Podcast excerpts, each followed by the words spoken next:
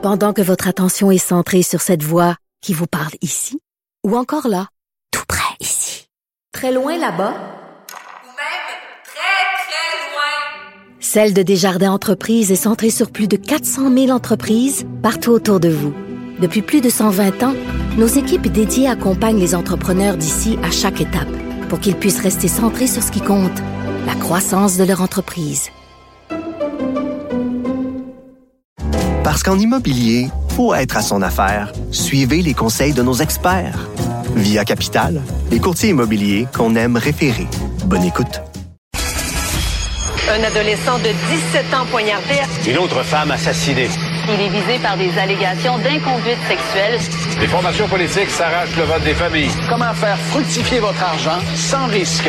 Savoir et comprendre les plus récentes nouvelles qui nous touchent. Tout savoir en 24 minutes. Avec Alexandre Morin-Villouellette et Mario Dumont.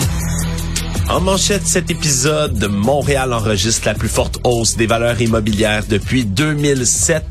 Un nouveau sondage léger dévoile quel chef, selon les Québécois, mène la meilleure campagne. Le patron de l'Organisation mondiale de la santé annonce la fin de la pandémie. Elle est en vue, oui, elle est en vue. Et des centaines de milliers de visiteurs commencent à défiler en chapelle ardente devant la dépouille de la reine Élisabeth II. Bienvenue à Tout savoir en 24 minutes. On commence, Mario, avec une nouvelle qui est survenue dans les dernières heures, celle de deux arrestations procédées par le service de police de la ville de Québec. Deux arrestations en lien avec l'arrestation, euh, l'agression violente survenue dans la nuit de samedi à dimanche dans le quartier Saint-Roch. Agression rediffusée sur les réseaux sociaux où on voit un jeune homme de 19 ans en altercation avec deux autres hommes, reçoit un coup de canne en métal derrière la tête et il est toujours hospitalisé pour cette violente agression. Deux interpellés, donc tous deux de 39 ans, dans une histoire, selon des témoins qui étaient sur place et selon le père de la victime, semble-t-il, on aurait fait des attouchements à une amie du jeune homme de 19 ans pendant des photos, et lorsque celui-ci se serait interposé, il y aurait eu cette agression. Donc les deux, les deux hommes détenus pour l'instant vont comparaître au palais de justice de Québec demain, un pour agression armée et voie de fait grave, l'autre pour agression sexuelle. C'est vraiment une histoire Ben, sordide. Ben, D'abord, c'est une excellente nouvelle qu'il y ait eu des arrestations. Mais j'essaie de recomposer l'histoire. Donc là, on a deux types. Puis c'est pas des kids, là. Ils sont pas sur le bord d'être mineurs où ils ont eu 18 ans la veille, là. Ils ont quasiment 40 ans. Il y en a un des deux, prêtez-moi le verbe, pardonnez-moi-le, qui taponne une jeune fille. Puis là, l'autre, plutôt que de dire, hey, come on, euh, lâche-le, laisse-le tranquille, si tu fais là, là. Tu sais, non, non, non, non. Il approuve le comportement. Quand un jeune s'interpose, ben, il prend un objet contondant pour défendre son chum, que selon lui avait entièrement raison, là. Euh, Il assomme frappe- il carrément. à coup d'une barre de fer, une canne de, de métal, sa tête, un jeune homme de 19 ans, au point que l'autre se retrouve aux soins intensifs. Tu dis, wow. C'est vraiment... euh, ouais, deux, deux génies. Ouais, vraiment deux génies, une histoire en plus qui a été rediffusée sur les réseaux sociaux, des images horribles, là, le son du coup derrière la tête du jeune homme, c'est ça, ça a vraiment ébranlé les gens qui ont écouté ce vidéo-là. D'ailleurs, le service de police de la ville de Québec en ce moment est toujours à la recherche de témoins importants qui pourraient être liés à cette affaire. Donc, si vous avez Mais des donc là, les informations, types sont, pour l'instant, sont détenus. Sont demain, détenus. demain euh, vont euh, voir le juge. Là. Ouais, voir le juge au palais de justice de Québec. Donc, on aura peut-être plus de détails quant à ces, euh, cette sortie d'histoire. Vraiment, ça a ébranlé là, les gens de la région de Saint-Roch. Et si vous avez des informations, ben, contactez le service de police de la ville de Québec. On vous en conjure. Sinon, on se déplace de Québec à Montréal parce qu'hier, euh, si vous avez été euh, dehors, hein, si vous avez eu parcouru un petit trajet dehors en voiture, Genre, moi, à qui- pied, moi qui ai quitté Cube Radio vers 18h40, combien de temps de marche jusqu'à ta voiture, Mario? ben, c'est, mettons, c'est deux minutes, mais je veux dire, le deux minutes est pas important. À la cinquième, ce ce que je disais ce matin à LCN, c'est comme passer sous les chutes Niagara, là. Je veux dire, au bout de cinq secondes, t'es trempé, il y a plus rien, il y a plus rien de sec, là. Ouais, puis c'était pas juste une impression, hein, parce que hier, à Montréal, c'est près d'un mois de quantité de pluie qui est tombée en une seule journée et plus particulièrement en pleine heure de pointe là, entre 17h et 18h, c'est 40 mm de pluie qui sont tombés en une heure seulement, donc un véritable déluge. En tout et partout, là, c'est entre 80 et 110 mm de pluie qui sont tombés sur il y la a eu région. passablement de conséquences. Passablement de conséquences des égouts qui ont euh, débordé un peu partout, des sous-sols inondés, des stations de métro également, particulièrement le celle euh, Square Victoria au ACI qui a été véritablement inondé. Il y a eu des internautes qui ont rapporté dans divers euh, euh, vidéos et photos des infiltrations d'eau assez importantes. C'était visible à l'œil nu dans les de métro, donc ça a interrompu le service pendant une certaine partie de la soirée. Sur la rive sud, au collège du Rocher-Saint-Lambert, collège Notre-Dame de Lourdes, on a dû interrompre les cours directement parce qu'il y avait de l'eau qui s'infiltrait dans les sous-sols donc de l'établissement et ça a forcé là euh, toutes sortes de, de, gens, de résidents de la rive sud entre autres, ben, à trouver un nouveau refuge pour la nuit parce que leurs sols ont été complètement inondés. Tout ça survenait hier, Mario, pendant que ben, il y avait une coalition de grandes villes du Québec qui réclamait des milliards de dollars du gouvernement, euh, du prochain gouvernement élu pour mieux lutter contre les conséquences des changements climatiques. Donc, on pourrait faire une théorie du complot en disant qu'ils ont peut-être prévu tout ça. Disons que ça Non, tombe bien pour leur cause. Ouais, je pense que c'est un hasard. Mais euh, ben, on parlait plutôt dans aujourd'hui on parlait au maire de Varennes qui nous expliquait que le euh, une des choses compte tenu qu'on pense avoir dans les prochaines décennies de plus en plus des pluies les pluies euh, euh, très très fortes, euh, ramassées dans des courtes périodes de temps, beaucoup de pluie. Il faudra probablement grossir un certain nombre des, des conduites, des conduites principales pour éviter que ça refoule. Euh, tu sais que ça, parce que je voyais un couple ce matin à la télé, là, ça ressortait par la douche. Il disait qu'hier soir, ça s'est mis à sortir par le bain, par la douche, par la toilette, toutes les. Puis une fois que les égouts remontent là, par toutes les, les, les, les- tous les endroits naturels où d'habitude l'eau sort de ta maison, ben là l'eau des toilettes, l'eau Ouais, de c'est la- pas des endroits qui sont agréables Non, à non, faire non, repasser de l'eau. pas, euh. Il y a beaucoup de gens de la région de Montréal qui se demandaient ben, pourquoi on n'a pas eu d'avertissement de pluie diluvienne hier dans la région, comme c'est souvent le cas du côté d'Environnement Canada? Eh bien, euh, de leur côté, les spécialistes d'Environnement Canada précisent qu'ils eux-mêmes ont été surpris par la violence de ce déluge-là. Ils prévoyaient entre 35 et 45 mm de pluie dans la métropole. Et là, quand ils ont vu le déluge, parce qu'habituellement, c'est 50 mm le seuil pour avoir une alerte, ils prévoyaient pas que ça allait dépasser cela. Puis ils s'en sont bien vite rendus compte, mais, c'est un peu trop tard. Il y a des alertes utiles, genre alerte de tornade qui te dit, garde, sois aux aguets, si tu vois que ça arrive chez vous, va te mettre à l'abri, va dans ta maison, dans ton sous-sol. Mais une alerte de pluie, là, donc je te dis, écoute, là, dans la prochaine heure, t'es dans ton appart, là, dans un demi-sous-sol. Je te dis, hey, Alex, dans la prochaine demi-heure, dans la prochaine heure, il va pleuvoir, ça va Ah, être je fou. prends mon duct tape, puis je, Ouais, je tu vais faire au tu ta toilette, ouais. Je tu m'appelleras, je vais assister à ça. Je veux dire, sincèrement, là, euh, corrigez-moi, peut-être quelqu'un va nous écrire, va nous dire, il y avait ce... tu- moi, je trouve que tu peux rien faire, là. Tu sais, tu peux rien, rien. Ah, ben, en fait, non, c'est pas vrai. Tu pourrais, si tu crains vraiment, tu pourrais enlever des objets précieux. Là. T'as des documents, Ouais. du papier qui sont au sol, Qui traîne près de ta toilette. C'est un mauvais, mauvais endroit pour entreposer les mais, papiers, mais tout de même. Tu sais, tu peux pas prévenir grand-chose. Tu peux pas... euh, je veux dire, L'eau monte, puis euh, d'abord, tu devineras, même s'il pleut beaucoup, tu ne peux pas nécessairement deviner qu'il va y avoir refoulement d'égout. Puis si tu devines qu'il y aura refoulement d'égout, je sais pas qu'est-ce que tu peux faire pour te protéger de ça. Là. Ça te donne le temps de construire peut-être une, une arche avant le déluge, Ah, Mario. c'est bien dit. Actualité. Tout savoir en 24 minutes. Restons à Montréal parce qu'il n'y a pas la pluie qui va surprendre peut-être les résidents parce que les valeurs foncières ont augmenté, et c'est officiel à partir d'aujourd'hui, augmenté de 32,4 sur l'île de Montréal, donc dans le nouveau rôle d'évaluation municipale qui va entrer en vigueur à partir du 1er janvier prochain. faut remonter jusqu'au rôle de 2007 pour voir une augmentation aussi importante que celle-là.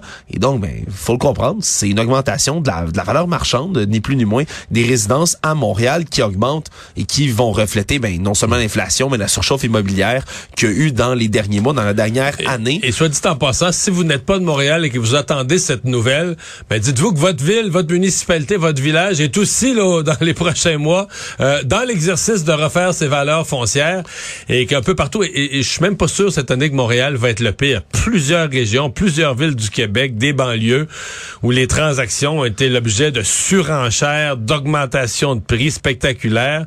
Et puis, puis là, la grosse question, ben, s'est posée pour Montréal, elle va se poser ailleurs.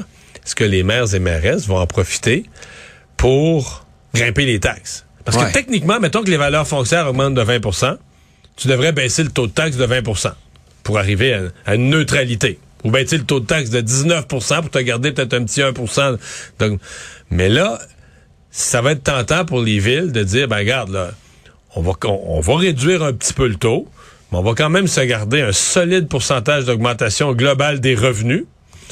Puis on va mettre ça sur le dos. Ah, ben, qu'est-ce que vous voulez? C'est le marché immobilier, le marché... Le C'est un marché... peu odieux dans la période économique actuelle, non? Ben, ça sera surveillé. Je je suis pas en train de dire que tous les maires vont le faire. Je suis en train de dire que ça va être tentant pour les maires et mairesses de le faire. Peut-être qu'on va en voir qui vont le faire. Peut-être qu'on va en voir qui vont donner vraiment euh, un, un congé à leurs citoyens, qui vont.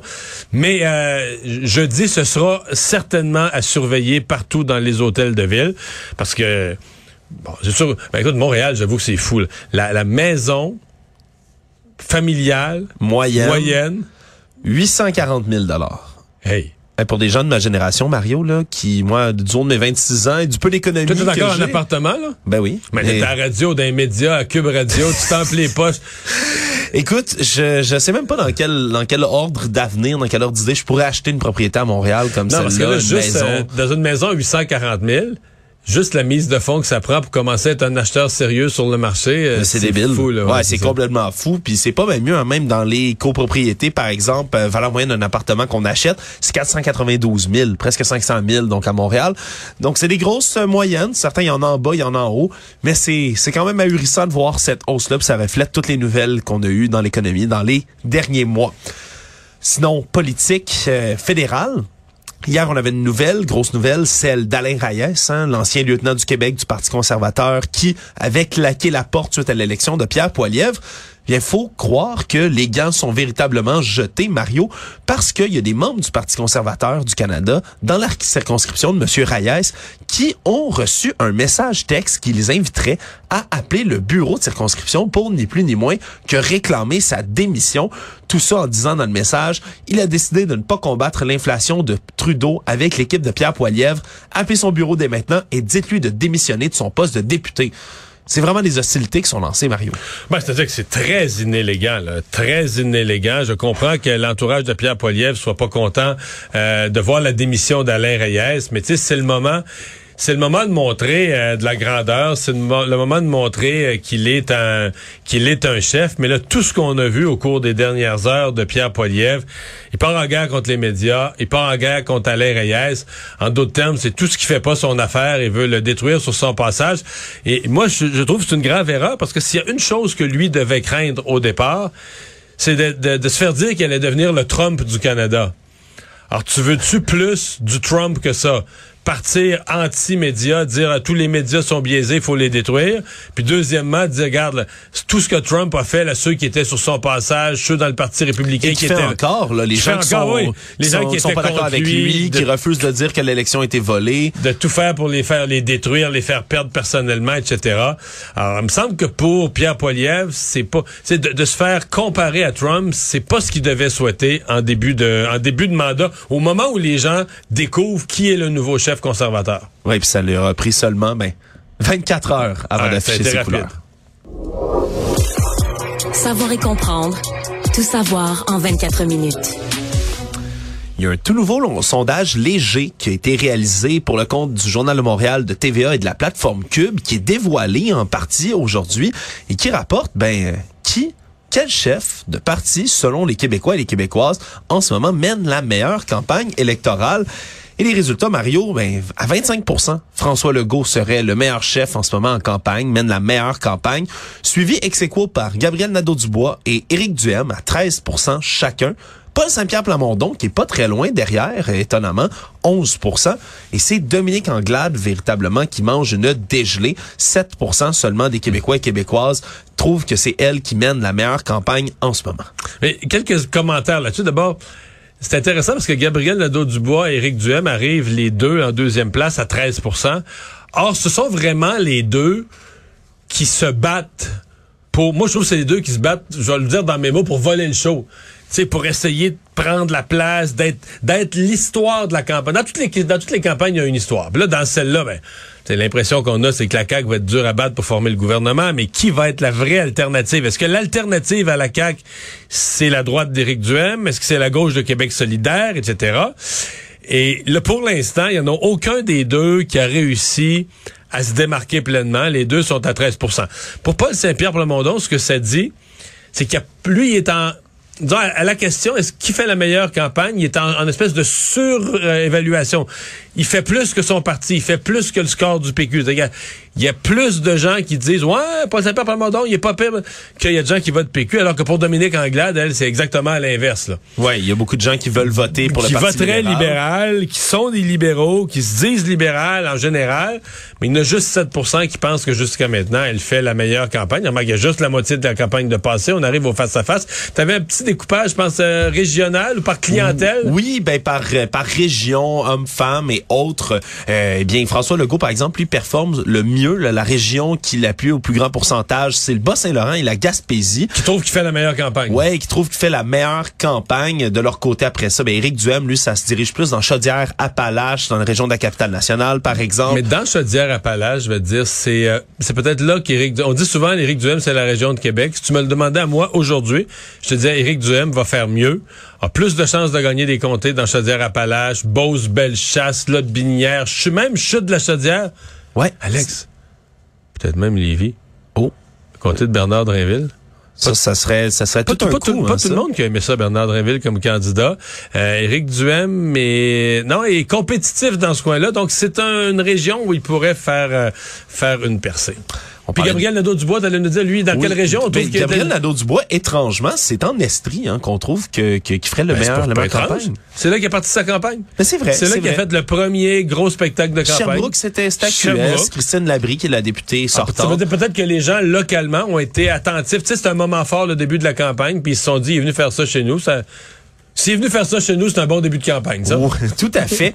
S'il y a quelque chose, par contre, Mario, qui n'aidera pas Dominique Anglade à remonter dans Oh cette là histoire là de là campagne, ben c'est une nouvelle tuile qui s'abat sur leur tête, alors que ben on confirme du côté de, de- de la campagne de Dominique Anglade que oui, il y a bel et bien un trou de 12 milliards de dollars, 12 milliards dans le cadre financier qui a été dévoilé un peu plus d'une semaine de cela. La presse qui dévoilait ce matin, entre autres, ben que cette grosse erreur là a été créée en raison d'un d'une intégration mal faite des dettes antérieures du Québec dans le calcul. Ouais. j'ai vu que Radio-Canada, il y a eu une conférence de presse des libéraux pour essayer de s'expliquer cet après-midi. Carlos Letao qui était là. Et à partir des explications, j'ai pas vu les calculs, écoute, je suis en onde, j'ai vu ça sur Internet, j'ai vu passer ça vite. Mais eux, on refait les calculs avec les explications. Et basé sur les explications des libéraux, ils disent, ah, c'est plus 12 milliards qui manquent, c'est 16. tu parles de creuser un trou, c'est sûr que ça va pas très bien. Ouais. Surtout ben, que le Parti libéral du Québec, Mario, essaie de se définir comme le parti de l'économie, comme ils Ouais. ont toujours été. Ça, ça donne pas bonne impression. Non, non, c'est pas, pas. C'est, c'est- en même temps, tu perds pas des élections là-dessus, là, des cadres financiers des partis. Bon, tu veux pas qu'il y ait de grossières erreurs. J'ai jamais pensé que c'est là-dessus que ça se gagnait. Je moi, que c'est peut-être drôle, mais une des affaires qui m'étonne là-dedans, c'est que que ce soit lui qui l'ait préparé ou un autre, le monsieur Létard ne se représente plus. Il n'est pas candidat à la présente élection. Il s'est retiré de la vie politique. C'est un monsieur que j'aime beaucoup, puis tout ça, très compétent. Peut-être qu'il s'est trompé une fois. Mais le point, c'est que il me semble qu'il y a plusieurs candidats libéraux qui ont besoin de visibilité, qui sont menacés dans leur comté, en tout cas qui se retrouvent dans des luttes serrées dans leur circonscription. J'ai l'impression qu'il y en a plusieurs qu'on voit pas. Puis là, un de ceux qu'on voit beaucoup, il n'est pas candidat aux élections. Madame Anglade nous avait promis une nouvelle vedette économique, un monsieur Beauchemin, qui lui-même faisait le même genre de travail que, Carlos Létard jadis à la Banque Laurentienne. Lui, Beauchemin, le fait à la Banque Scotia. Donc, c'est un, ancien haut placé de la Banque Scotia. Mais pourquoi c'est pas lui qu'on voit? C'est un peu ça mon questionnement. Tu dis, mais qu'est-ce qu'on essaie d'accomplir du côté euh, libéral? Et pourquoi on ramène quelqu'un de très apprécié, très gentil, tout ça, mais excuse-moi, il est pas candidat aux élections. Il est pas, son nom est pas sur le bulletin dans aucun comté. Tout savoir en 24 minutes. Au chapitre des tuiles de campagne, une est sortie dans les euh, dans les dernières heures. Semble-t-il que la campagne du Parti conservateur du Québec, donc de Éric Duhem, aurait incité des partisans à acheter des billets VIP pour un méga rassemblement qui doit avoir lieu ce vendredi dans le hall du Centre Vidéotron à Québec. Des billets qu'on peut acheter ben soit au coût de 10 dollars ou le fameux billet VIP à 500 dollars. Mario, ben le problème là-dedans, c'est que la loi électorale fixe le montant maximum qu'on peut donner en don à un parti politique en campagne à 200 dollars. Donc, c'est beaucoup plus. Donc, ne pourrait venir à ce rassemblement, même si tu mettais le billet à 200, ne pourrait venir à ce rassemblement que des gens qui n'ont pas donné encore. Qui n'ont jamais donné au parti. C'est C'est un autre questionnement parce que des gens qui sont intéressés à prendre une place VIP. Tu dis, ouais, peut-être c'est des gens qui ont des qui ont déjà fait un don ou qui sont déjà dans le parti ou qui sont déjà allés dans un souper ou quelque chose. Il faut pas, là. Et le lien dans le courriel qui menait à ces fameux BIP-là a été euh, désactivé puis remplacé par un lien qui mène vers des billets à 50 dollars soudainement. Mais quoi qu'il en soit, ben le, directeur général des élections du Québec euh, a été informé. Et là, en ce moment, on étudiera activement le dossier aujourd'hui là-dessus. Est-ce qu'il y aura ben, un blâme donné à Éric Duhem et à sa campagne pour ça? Ça reste euh, à voir pour le, dans, la, dans la suite des choses. Sinon... Mais c'est si ça s'avère... Euh, ça va devenir une faute que le directeur général des élections ne laissera pas passer. C'est une erreur quand même. C'est quand même.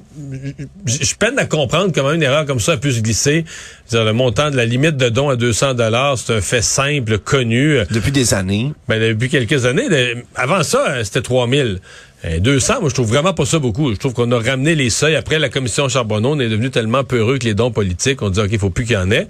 Mais ça doit, ça être un montant très peu élevé, peut-être même pas assez élevé pour une logique de ce que vaut l'argent en 2022 avec l'inflation.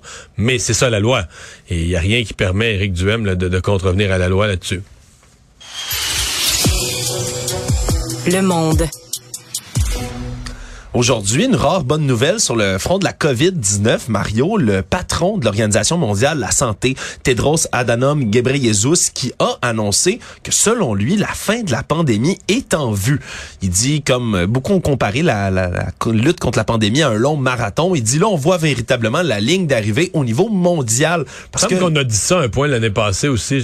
on l'a dit au Québec. On a parlé du marathon au Québec. là, c'est dans le monde. Pas mondialement. Ouais, ouais, okay. C'est dans le monde parce que ben, les, le dernier rapport épidémiologique de l'OMS a remarqué une baisse des cas de 12% dans la semaine du 29 août au 4 septembre. Et euh, c'est une des plus grandes baisses depuis il y a très, très longtemps, depuis 2020, mars 2020 pour être exact. Donc, c'est des bonnes nouvelles. Par contre, on rappelle au pays que ben, c'est pas gagné, que l'hiver arrive, qu'il y a toujours un cycle dans ce temps-là et que, ben, encore une fois, comme on n'a plus vraiment de système de test euh, à haut niveau, hein, que ce soit au Québec, au Canada ou ailleurs. Ça, c'est un fait, là. ouais, les cas, il peut y avoir plus. C'est ça, les cas, euh, on dit ça baisse, mais c'est un estimé. Mais on s'entend que dans la plupart des pays, les systèmes de santé sont plus engorgés comme ils étaient, les gens sont vaccinés, il y a moins de monde aux soins intensifs.